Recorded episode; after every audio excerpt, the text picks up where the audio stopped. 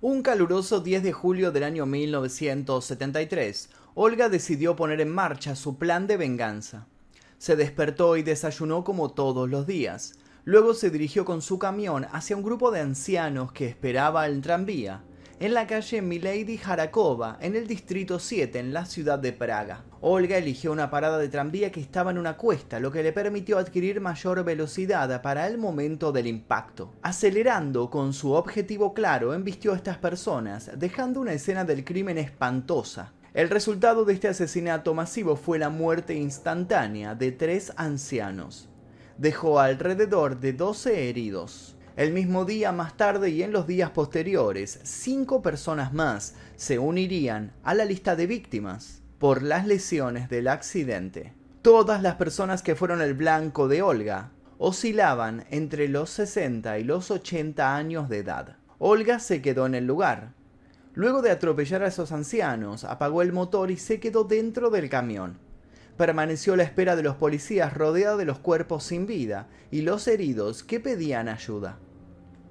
Según la declaración del conductor de la ambulancia, dijo, al llegar al lugar literalmente vimos un desastre, incluso para nosotros que estábamos acostumbrados a eso. Hubo una gran confusión en el lugar, todos alrededor estaban gritando y gimiendo. Había cuerpos esparcidos de muertos y heridos, mucha sangre. La gente en el lugar del accidente estaba muy irritada con Olga, pero ella se veía muy apática, incluso ausente, y agregó, si sabían que no había sido un accidente, probablemente la hubieran matado allí mismo. Una vez que llegaron las autoridades policiales checas, no entendían qué había sucedido. Lo primero que sospecharon fue que el camión se había quedado sin frenos y que esa escena mortal tenía que ver con este accidente. Cuando se acercaron a la cabina del camión, Olga, sin ningún problema, confesó lo que había ocurrido, haciéndose cargo de su intencionalidad de literalmente matar a todos. Ella quería que se supiera muy bien que todo esto había sido a propósito.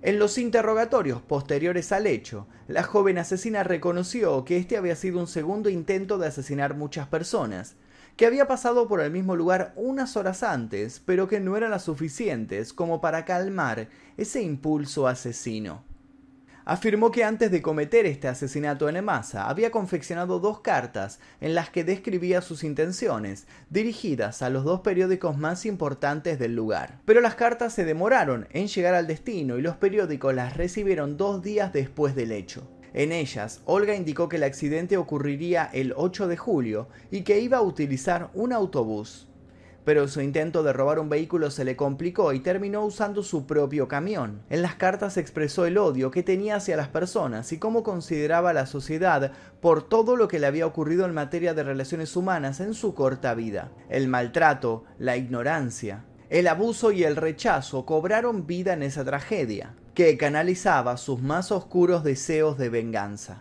Durante sus juicios hizo varias afirmaciones que erizaron la piel, su firmeza y consistencia con la cual declaró fueron de una frialdad absoluta. El dolor estaba arraigado en cada acción y cada palabra de Olga.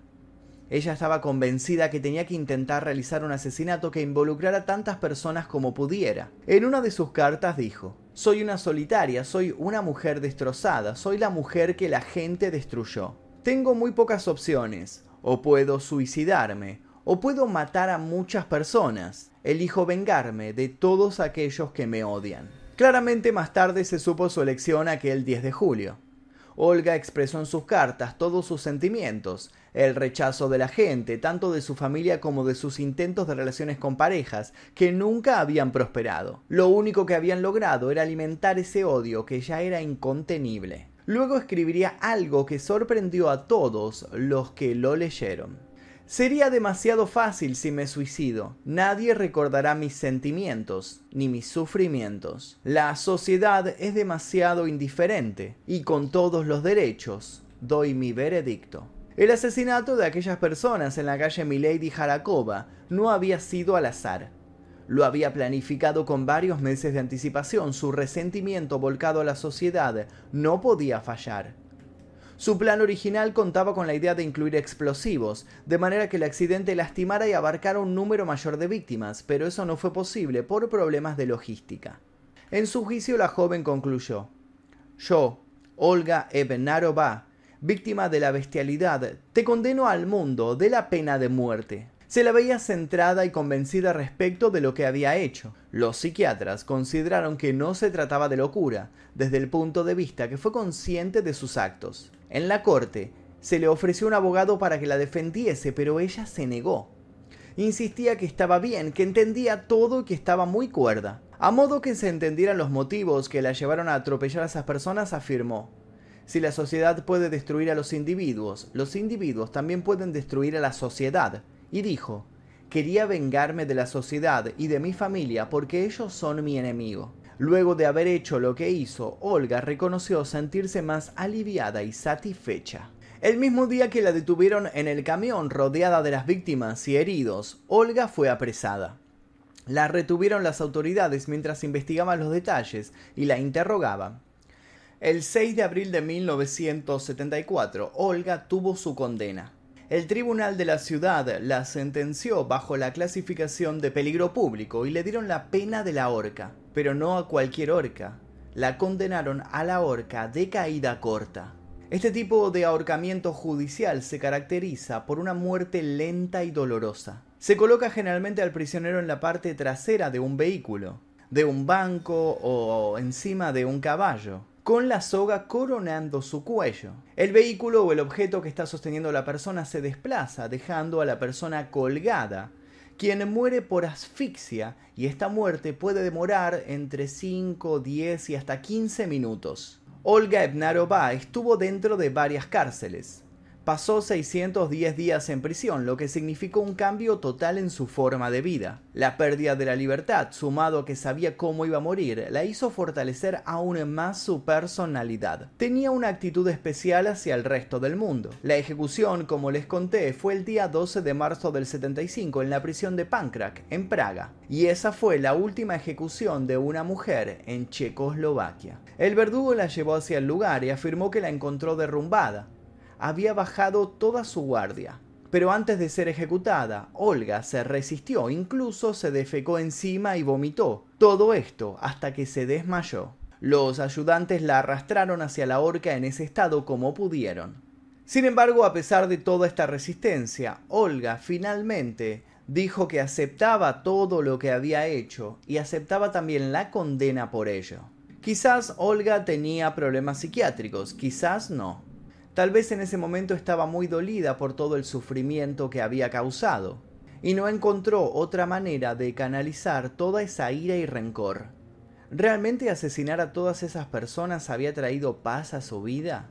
Un dato de color es que la calle en donde Olga cometió este asesinato en masa se llama Milady Horakova. Esta fue una de las figuras de Checoslovaquia que se considera símbolo de la lucha contra las injusticias y el totalitarismo. Fue ejecutada en 1950 en la misma cárcel que Olga y fue la única víctima política mujer de Checoslovaquia de aquel periodo. La vida de Olga llegó por supuesto a la pantalla grande. Se hizo una película biográfica en 2016 y fue estrenada en el 66 Festival Internacional de Cine de Berlín llamada Yo, Olga Ebenarova. En esta película se deja ver muy bien su perfil. También se han escrito varios libros sobre su historia. Olga por supuesto dejó este mundo, pero será recordada para siempre, algo que ella siempre había deseado. Quizás hoy en día el mundo no está mejor, y quizás todavía sigan existiendo personas que dañan a otros, pero lo que es seguro es que nadie la va a dañar a ella y ella tampoco va a volver a dañar a nadie. Y hasta aquí la historia de Olga del día de hoy, espero que les haya interesado, si les interesó les pido por favor que dejen su like aquí debajo, se suscriban y activen notificaciones. Le quiero agradecer a los miembros del Clan Mephisto que aparecen aquí a mi costado porque gracias a ellos es que podemos financiar y producir estos videos que son desmonetizados y ocultados por YouTube día tras día. Sin nada más que decir, les dejo un par de recomendaciones para que sigan haciendo maratón en este canal. Y les recuerdo que pueden ver este video sin censura, sin publicidad y 24 horas antes que el resto, tocando el botón que dice unirse aquí debajo. Creo que eso era todo lo que tenía para decir, me despido, mi nombre es Magnus Mephisto y esto fue La Historia Real.